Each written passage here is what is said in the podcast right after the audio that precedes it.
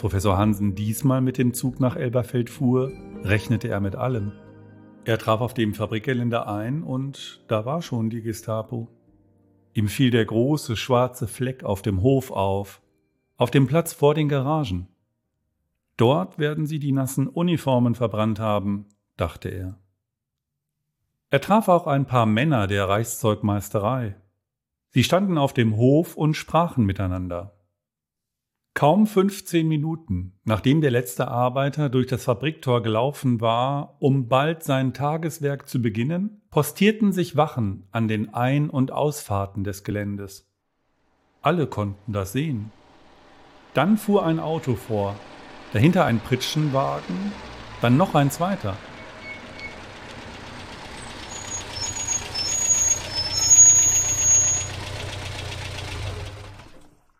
Zwei Männer sprangen von der Ladefläche des ersten Lastwagens.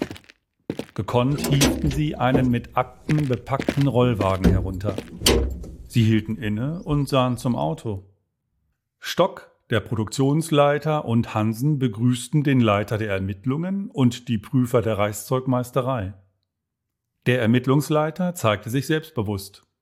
Ich hätte gerne einen schwarzen Kaffee. Bitte nur mit etwas Zucker, sagte er zu Hans Johannes Stock, der gab den Wunsch weiter. Dann fragte er Stock nach seinem Fabrikbüro. Dorthin ließ er sich führen.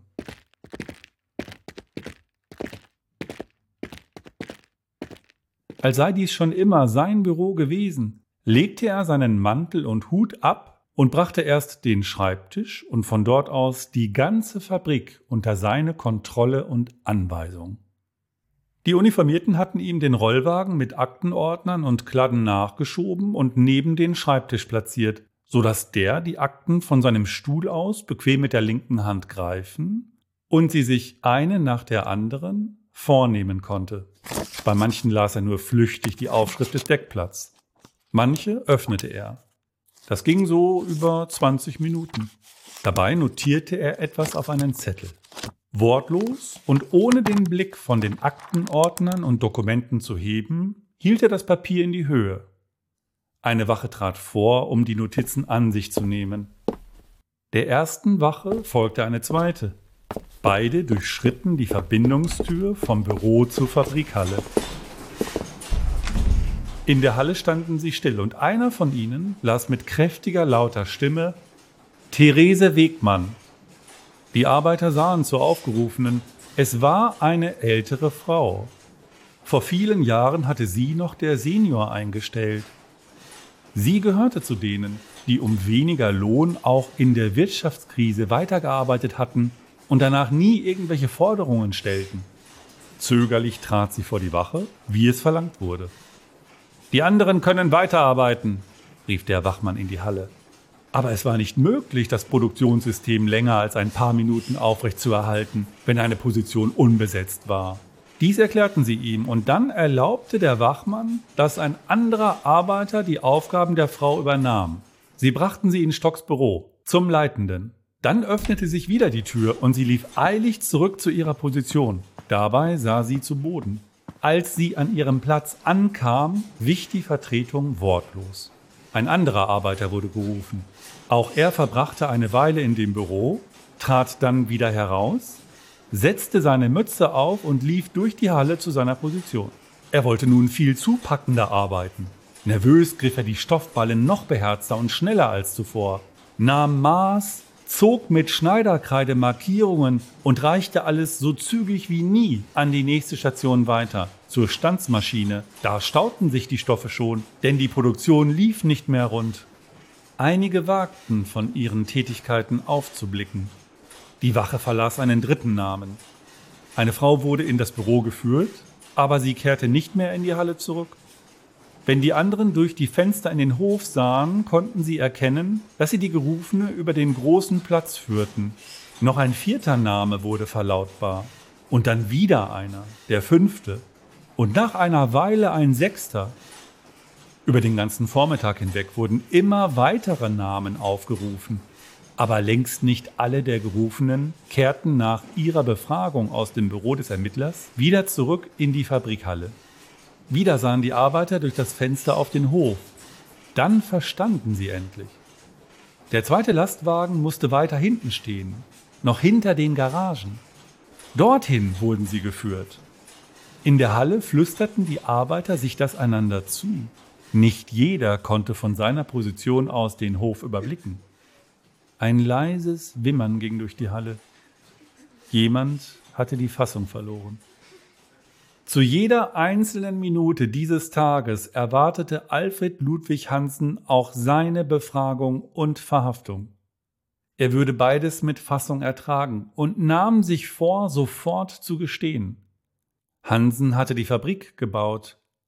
Er hatte dem Schwiegersohn auf der Heimfahrt von München im Zug seine Gedanken offenbart, ihn kritisiert und davon abzuhalten versucht, für die NSDAP zu produzieren. Sogar gestritten hatten sie sich angesichts äußerst unterschiedlicher Ansichten zum Dritten Reich, das nun entstand und nicht mehr aufzuhalten war. Natürlich hatte er den Zünder gebaut, damit ein Feuer alles zerstört. Hans Johannes musste das geahnt haben. Er stand mit Stock auf dem Hof. Der leitende Ermittler saß schon im Auto, als sein Schwiegersohn klagend auf ihn einredete. Wieso nehmen Sie mir die Arbeiter weg? So werde ich die Aufträge für das Reich sicher nicht erfüllen können. Jeder ist dir wichtig. Sagen Sie mir, wann bringen Sie die zurück? Sie kriegen neue Arbeiter, erwiderte der Ermittler durch das geöffnete Fenster. Das Auto war schon in Bewegung.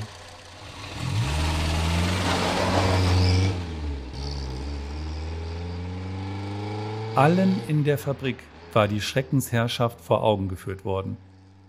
Die Familien mancher Arbeiter warteten an diesem Abend vergeblich zu Hause mit dem Essen. Außer Angst hatte Alfred Ludwig Hansen nichts erreicht. Was nutzten ihm freie Gedanken, wenn sie nicht dazu beitrugen, mehr Freiheit zu bewirken?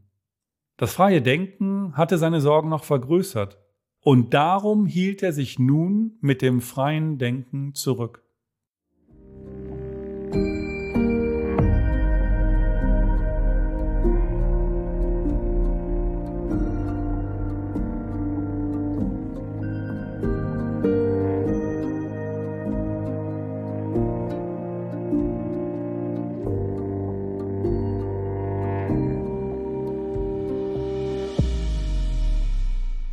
Noch am selben Tag rief der Hausherr alle Hausangestellten zu sich. Ein Empfang mit Abendessen sollte vorbereitet werden. Alle stellten sich in einer Reihe auf, um seine Vorstellungen und Anweisungen zu hören.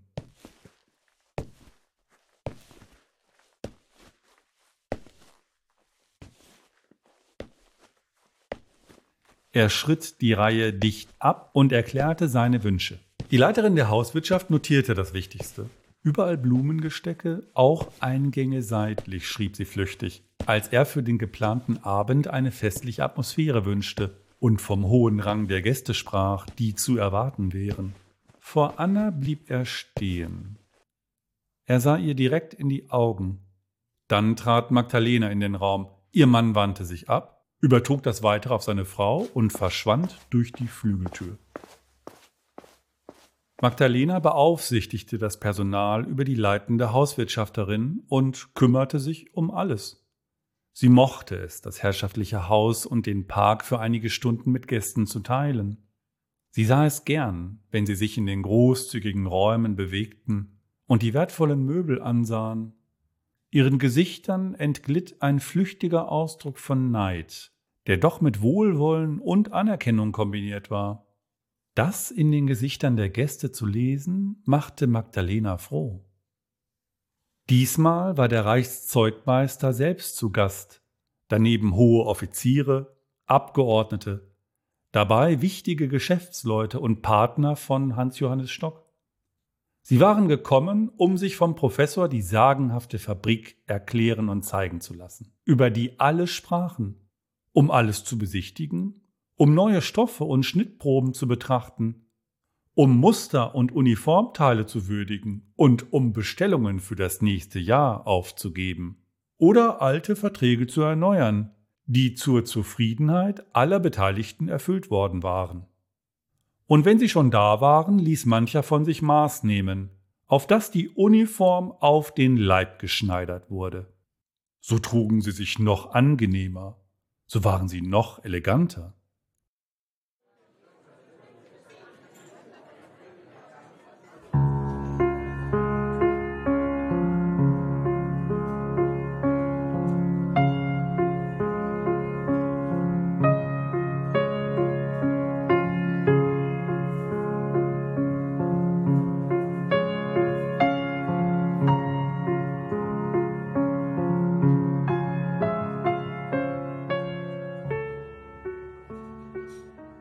Beim Empfang, als sie sich mit einem Tablett gefüllter Sekttulpen in Richtung der Uniformierten bewegte, gefror Anna zunächst das Blut in den Adern. An diesem Abend würde sie mithelfen, ihren Verfolgern fünf Gänge aufzutragen. Immer zwang sie sich zu einem gefälligen Gesicht. Aber die waren freundlich. Mancher erkannte sie wieder, weil sie bei einer früheren Gelegenheit servierte. Manchmal scherzten sie mit ihr. So gewöhnte sie sich daran, dass ihr wahrscheinlich nichts passierte.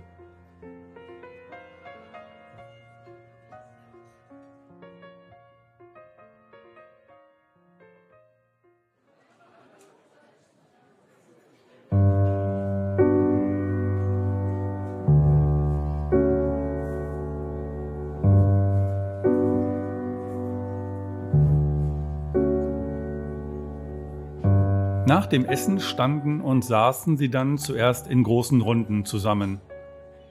Mancher trank zu viel. Sie hatten auf den Führer angestoßen und dabei die eigenen Erfolge gemeint. Niemand hatte noch eine weitere Rede erwartet, als sich überraschend der Reichszeugmeister erhob. Er brachte sein Weinglas mit dem Dessertlöffel zum Klingen. Meine Herren, die Musiker ließen alle Klänge verstummen und er holte Luft. Meine Herren, bitte. Jetzt, da ihn alle ansahen, konnte er beginnen. Die Vergeudung menschlicher Arbeitskraft durch ungeschickte oder unwirksame Maßnahmen verringert die Leistung überall im Reich, aber nicht bei Ihnen lieber Professor Hansen, nicht bei Ihnen. Er hatte sich dem Professor zugewandt und er deutete mit dem Glas auf ihn. Die Verschwendung materieller Dinge, die kann man bei der Produktion sehen, weil sie nicht die rechte Wirkung zeigt oder weil nach deren Einsatz der Erfolg nicht im richtigen Verhältnis zur aufgewendeten Arbeit steht. Allein die Verschwendung der Arbeit hinterlässt sonderbarerweise keine sichtbaren Spuren. Er wirkte übersatt und betrunken, aber doch konzentriert und sprach dies langsam. Und darum kann sie eigentlich nicht kontrolliert werden. Aber nicht bei Ihnen, lieber Professor. Dank Ihnen ist das hier anders. Mit dem Glas deutete er auf den Angesprochenen. Erneut vergoss er dabei etwas Wein. Was Sie uns heute gezeigt haben, ist allen produzierenden Unternehmen im Reich ein Musterbeispiel für höchste nationale Leistungsfähigkeit. Unverehrter Herr Stock. Jetzt wandte er sich doch noch dem Fabrikanten und Gastgeber zu. Wir danken Ihnen für diesen Einblick in Ihre moderne Fabrik. Donnerwetter! Und wir sind froh, dass wir den einen oder anderen Beitrag leisten können, wenn es mal notwendig wird. Alle verstanden die Anspielung auf die zurückliegende Untersuchung der Gestapo. Einige lachten und sie klopften auf die Tische. Jetzt sprach er wieder in die andere Richtung. Bitte, lieber Professor Hansen, wir wollen von ihnen lernen. Das Reich braucht sie und ihre Fähigkeiten dringlicher als die Hamburgische Universität. Er führte sein Glas für einen großen Schluck zum Mund, unterbrach aber diesen Vorgang auf halbem Weg und sprach überraschend weiter. Sie können sich ja ganz offensichtlich noch viel mehr einbringen für unseren Führer und das Reich. Er freute sich und erhielt Zustimmung. Meine Herren und mein lieber Professor, ich spreche heute nicht allein für die Reichszeugmeisterei. Er lallte etwas, nahm aber jetzt Haltung an und sprach wieder konzentrierter, was ihm nicht leicht fiel. Freuen Sie sich, denn ich spreche auch im Namen des Reichswirtschaftsministeriums. Jetzt schlug er die Hacken zusammen. Mit dem Gesetz zur Vorbereitung des organischen Aufbaus der deutschen Wirtschaft hat unser Führer im Februar die rechtliche Grundlage für die Umgestaltung des bisherigen Verbandswesens geschaffen. Er hatte sichtlich Mühe, die Haltung zu wahren. Der Weg ist frei, die sinnlose Zersplitterung der Industrie, wie wir sie heute noch kennen und sehen, endlich zu beseitigen. Das wird alles in die Reichsgruppe Industrie zusammengefasst die schon bald Teil der Organisation der gewerblichen Wirtschaft sein wird. Damit ist sie selbstverständlich Reichswirtschaftsminister Schmidt unterstellt. Professor Hansen, wir hoffen auf Sie. Sein Gesichtsausdruck wurde noch ernster und er fokussierte den Gelehrten. Er hatte das Glas mit der rechten Hand gehalten, aber jetzt wechselte er zur linken. Ich überbringe Ihnen den ganz persönlichen deutschen Gruß des Reichswirtschaftsministers. Hansen erschrak. Er bittet Sie zu sich und verbindet meinen Besuch heute mit seiner Empfehlung für Ihr Wirken als Leiter der Reichsgruppe Industrie.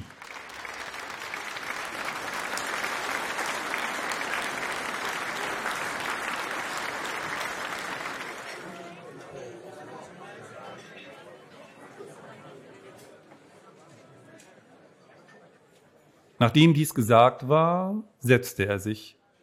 Er schien froh, es hinter sich zu haben. Hansen musste sich sammeln, dann verneigte er sich. Bitte richten Sie dem Reichswirtschaftsminister meinen Dank aus. Sein Ruf an so wichtige Stelle im Reich ehrt mich.